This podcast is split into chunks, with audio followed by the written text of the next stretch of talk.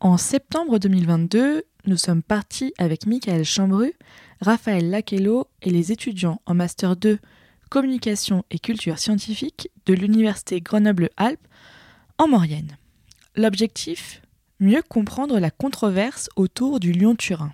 Ce projet ferroviaire d'envergure pose de nombreuses questions philosophiques, écologiques, économiques. La liaison du Lyon-Turin est l'un des grands projets approuvés par le Parlement européen en 2004. Il appartient à un dispositif qui vise à mettre en réseau 5000 km de lignes nouvelles en Europe. Sur le territoire, beaucoup contestent ce projet. Au retour de cette aventure, les étudiants ont réalisé 5 épisodes de podcast, dont 4 vous sont présentés cette semaine dans le camp de base. Bonne écoute!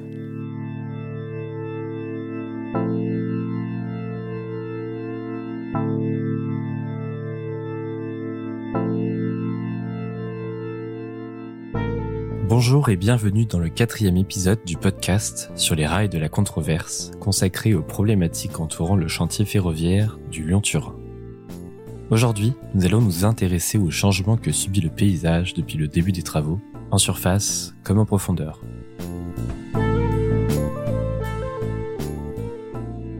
Villarodin-Bourget, Rocher des Amoureux. Nous retrouvons Aurélie qui nous montre sur les rives de l'Arc, en face de nous, la zone du moulin, il y a quelques années, on y trouvait des potagers et un ancien moulin à farine. Le site a été détruit pour laisser place au chantier de la galerie de reconnaissance qui passe sous le village. J'habite ici euh, depuis 16 euh, ans. Je suis infirmière libérale. Euh, mon cabinet se trouve à Fourneau. Donc je fais en long et en large et en travers le canton de Modane, les petits villages ici et je soigne les gens à domicile. Ce terrain-là, c'était le terrain de jeu où j'allais quand j'étais petite. Euh, c'était les jardins ancestraux de mes grands-parents, de mes parents. Il y avait le site du moulin, ça s'appelle le moulin parce qu'il y avait un moulin qui était un système hydraulique où il y avait une scierie plus un moulin euh, pour faire de la farine. Donc ce bâtiment existait depuis, euh, bah, depuis toujours en fait, depuis les années 1930-40, il a toujours été là. Même après la guerre, il a, il a été euh, reconstruit, en fait, il a été brûlé pendant la guerre et puis reconstruit ici. Le projet du Lyon-Turin a commencé dans les années 90. Depuis, de nombreuses enquêtes d'utilité publique ont été réalisées en concertation avec la population et les instances locales de l'Isère, de la Savoie et de la Haute-Savoie. D'après le Code civil, exproprier des terrains est formellement interdit, à moins que ce soit pour la réalisation d'un projet de construction d'infrastructures déclarées d'utilité publique. Pour cela, une enquête doit être réalisée afin d'assurer l'information et la participation des publics concernés, ainsi que la prise en compte de leurs intérêts lors de la réalisation du projet. Mais la déclaration d'utilité publique de ce chantier est remise en cause par les habitantes et les habitants qui constatent un risque pour leur cadre de vie et pour l'environnement on s'est aperçu que la loi de Telt, c'était une loi qui n'était pas forcément comme la loi de, tout le monde. Quoi. Eux, ils avaient le droit de faire ce qu'ils voulaient, et puis nous, bah, derrière, euh, si on voulait faire les mêmes choses, euh, bah, non, on n'aurait pas le droit. Quoi. Donc on se rend compte qu'en fait, ils sont allés très vite sur beaucoup de choses, mais au final, ils ont oublié vraiment la vocation de, là où ils s'implantent et ils ont oublié de regarder vraiment l'historique, le vécu, ce à quoi une zone euh, était habilitée. Donc on se dit, s'ils ont fait ça ici, mais ça veut dire que tout le long, il y a ça, à puissance 10, et quand ils vont faire le tunnel de base, mais ça va être puissance 15, puissance 20. Les travaux ont occasionné de nombreuses modifications dans le paysage depuis le début du projet, et d'autres sont encore attendus. Gilles Ménard, maire de Villarodin-Bourget, et Aurélie nous font part de leurs ressentis. Le gros souci, c'était euh, les matériaux, tout ce qui allait être excavé, les 3 millions de matériaux qu'il allait avoir sur notre commune. La problématique, c'est que tout devait rester chez nous. Et malgré les solutions qu'on avait trouvées, eh ben, euh, c'est resté euh, le site le, plus approprié pour mettre les matériaux. Tout doit être mis normalement à l'état naturel. Ça, c'est dans ce qu'ils ont mis au tout début. Maintenant, je ne sais pas si ça va continuer. Hein. Moi, j'espérais toujours qu'on allait réussir à, revaloriser le territoire comme c'était. Mais là, je suis en train de me dire, ils ont tellement bousillé, ils ont tellement mis des, déblais, et puis compacté, et puis est-ce qu'ils vont arriver? Normalement, ils devaient nous rendre une zone la zone où il y a tous les bulldozers et les trucs en blanc, ils devaient nous la rendre. Donc c'est-à-dire ils devaient remettre de la terre végétale Mais on se dit, mais faut pas être euh, non plus débile. On fait des jardins, euh, tu mets de la terre végétale sur un truc qui a été compacté comme ça, ça va jamais rien pousser. Quoi. Donc au final, ça terminera comme une zone ici qui a été réhabilitée. Alors ils appellent ça revalorisation paysagère. Ah ouais, bah, par rapport à ce que c'était avant, moi c'est pas une revalorisation, hein, c'est un bousillage. Dépôt de gravats, construction de routes, aménagement des berges de l'Arc, la vallée connaît de nombreuses modifications. Jacques Bertoli, président de l'association des jardins du Paquet, a vu un projet de route apparaître parmi les jardins. Ici, on est sur, je vous explique, la route du contournement de Modane. Ils sont en train de faire le contournement de Modane qui va aller au pont de Saint-Antoine. Vous voyez où c'est le pont de Saint-Antoine là? C'est là, c'est là derrière. On va contourner Modane. Ils vont creuser un tunnel de 300 mètres quand même, hein. un tunnel. Et puis ils vont remonter, euh, ils vont remonter en haut sur l'autoroute, au tunnel du Fréjus, pour redescendre un parcours vraiment quelque chose d'assez. Si on avait tous travaillé ensemble, on n'aurait pas fait ça. Hein, pour pas que les camions. ils avaient annoncé au départ 400 camions jour, ça veut dire 400 rotations, ça veut dire 400 dans un sens, 400 dans l'autre. Et là, je me dis qu'en fait, ils, bousillent tous sans forcément euh, penser aux gens qui, qui habitent ici, quoi. Donc ouais, quand euh, j'ai vu les arbres coupés, moi ça m'a ça m'a fait pleurer pour dire vraiment euh, ce que ça m'a touché. Je suis allée là-bas, j'ai vu les arbres et ça m'a fait pleurer. La vallée de la Maurienne n'est pourtant pas une vallée sauvage. L'histoire de ce territoire est étroitement liée à l'industrialisation et au développement d'infrastructures humaines comme les stations de ski, essentielles au tourisme local. Raphaël Aquello, historien de l'environnement, revient sur le passé industriel du territoire.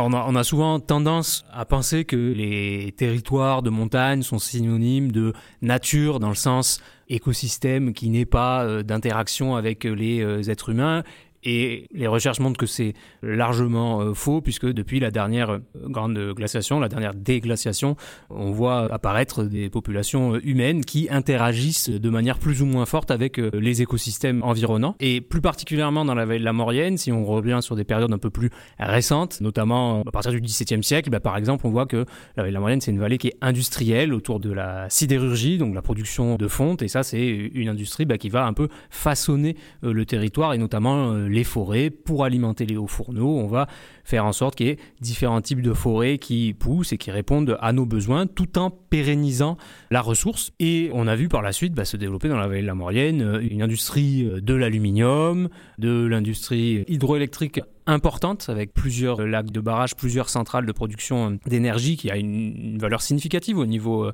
au niveau français. Puis plus tardivement, bah, l'implantation de stations de ski au sein de la vallée. Donc avec même une partie de l'industrie donc euh, d'Opelmeyer qui se trouve dans la vallée. Donc on n'est pas non plus dans euh, le cliché qu'on pourrait avoir d'un territoire enclavé qui est très rural, sans, euh, sans industrie, un territoire uniquement naturel finalement. Les habitants et les habitantes de la vallée ne sont d'ailleurs pas formellement opposés à ces changements. Oui, je suis pas du tout contre les stations de ski parce que pour moi c'est aussi un outil de travail. Euh, mon mari est restaurateur, donc vous imaginez bien que des restaurants en station, bah ouais, c'est ce qui nous fait vivre en fait.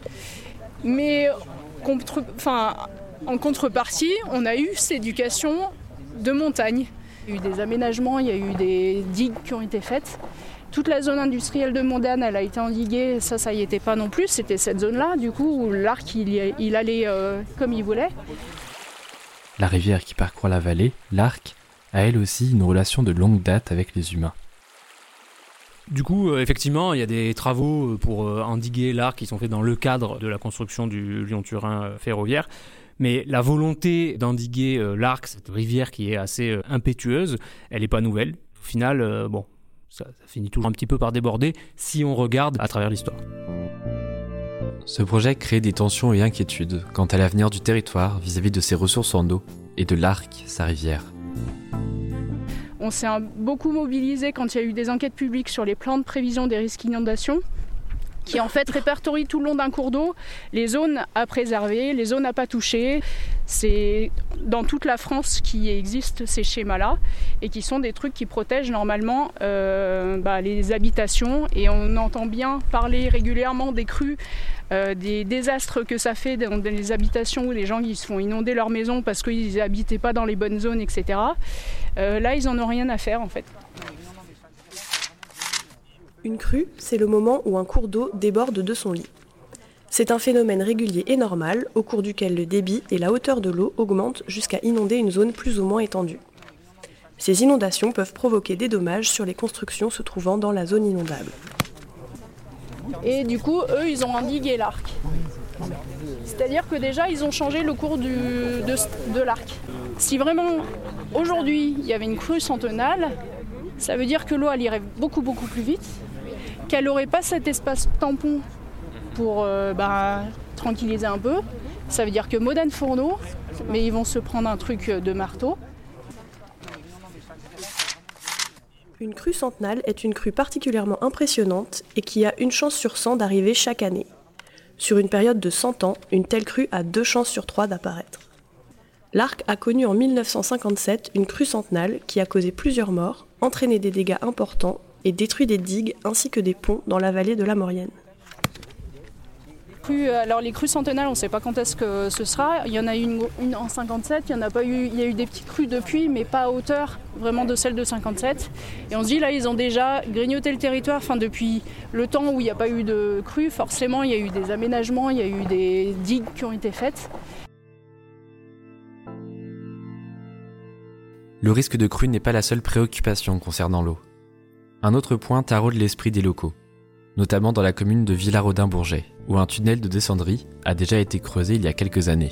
Le maire, Gilles Margueron, nous a fait part de ses inquiétudes. Ouais, donc nous on a été touchés parce que dès qu'ils ont commencé à creuser la descendrie par rapport à l'eau, euh, donc on a eu des sources qui ont été taries.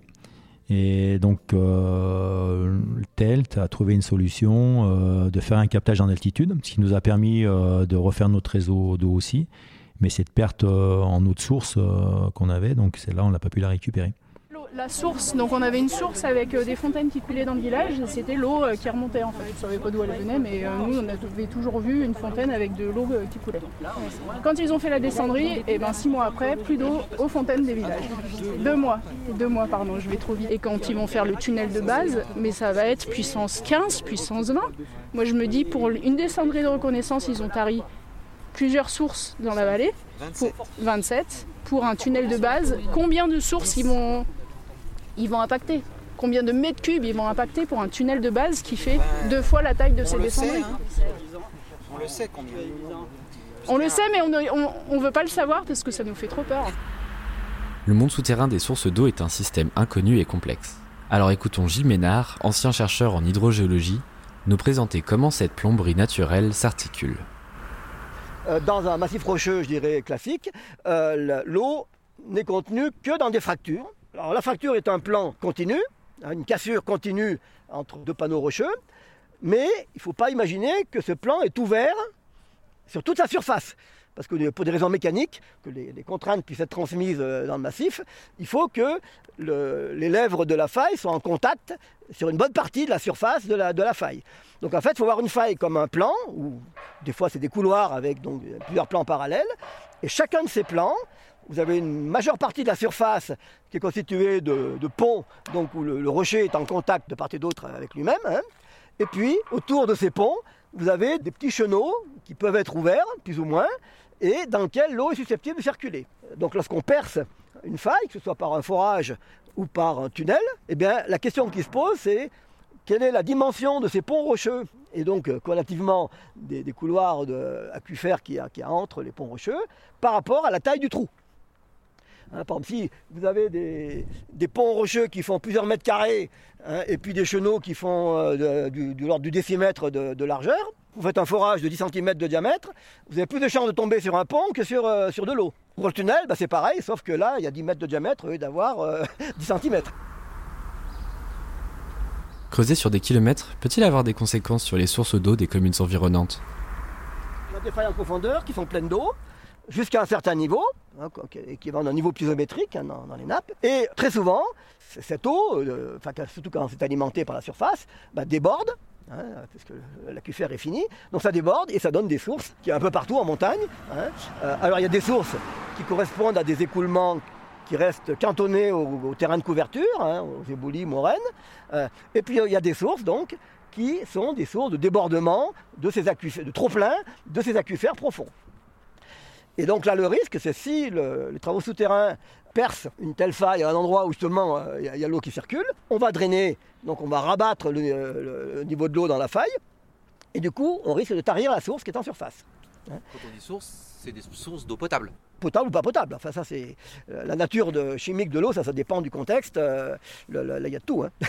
faut voir au coup par coup, je dirais, en fonction des analyses, si l'eau est potable ou pas. Mais bon, il y a des eaux euh, de sources qui sont captées, et donc il y a des risques potentiels de tarir certaines de ces sources. Hein. Et ça, c'est un des problèmes sur lesquels actuellement, il y a pas mal de gens s'excitent sur ce risque-là. Pourquoi c'est à, juste titre quand tu dis... Bah, c'est toujours pareil, il y a une probabilité de, donc le, risque existe. Après, après ben, ça, peut, ça peut arriver comme ça peut ne pas arriver. C'est pas une certitude, c'est jamais une certitude. Hein. Mais alors, comment TELT prend-il en compte les incertitudes scientifiques pour creuser ces tunnels? Le projet lui-même, euh, à ma connaissance, il n'est pratiquement pas pris en compte parce que il est pratiquement impossible à prendre en compte. Ça implique quoi? Ça veut dire qu'on y va à tâtons? C'est l'incertitude Ça veut dire que c'est quand il y aura les problèmes que pour les comprendre, on sera amené à invoquer ces mécanismes. Alors, j'ai parlé de euh, la zone qui montait et qui est descendue là. Donc ça, veut dire que quand ça monte, il y a eu un épisode de compression et ensuite euh, une extension, un phénomène dynamique, hein, euh, espèce d'accordéon, en profondeur. Donc si la galerie à un moment donné draine alors qu'on est dans un, épisode de compression, bah, ça va au contraire aider à la stabilisation. En revanche, si l'avenue d'eau elle a lieu pendant qu'on est en, régime extensif, et euh, eh bien là, on peut euh, provoquer donc des phénomènes. Mais comme on ne sait pas à un instant T si on est en compression ou en extension, on ne peut espérer avancer que lorsque le phénomène a lieu et qu'on a des données surtout euh, qui accompagnent ces phénomènes. D'où l'intérêt de mesurer les choses avant pour voir justement ce qui a changé pendant, puis de continuer à mesurer après. Mais je dirais à la limite, c'est les accidents qui, qui font l'expérience. Le projet Lyon-Turin impacte déjà le paysage et la vie des locaux. Il n'existe pas de certitude sur la suite des événements et les futures conséquences de ce projet, néanmoins jugé d'utilité publique. En effet, la construction de la ligne Lyon-Turin n'impactera pas que la Maurienne. Pour en savoir plus, nous vous invitons à écouter le prochain épisode de notre podcast sur les rails de la controverse.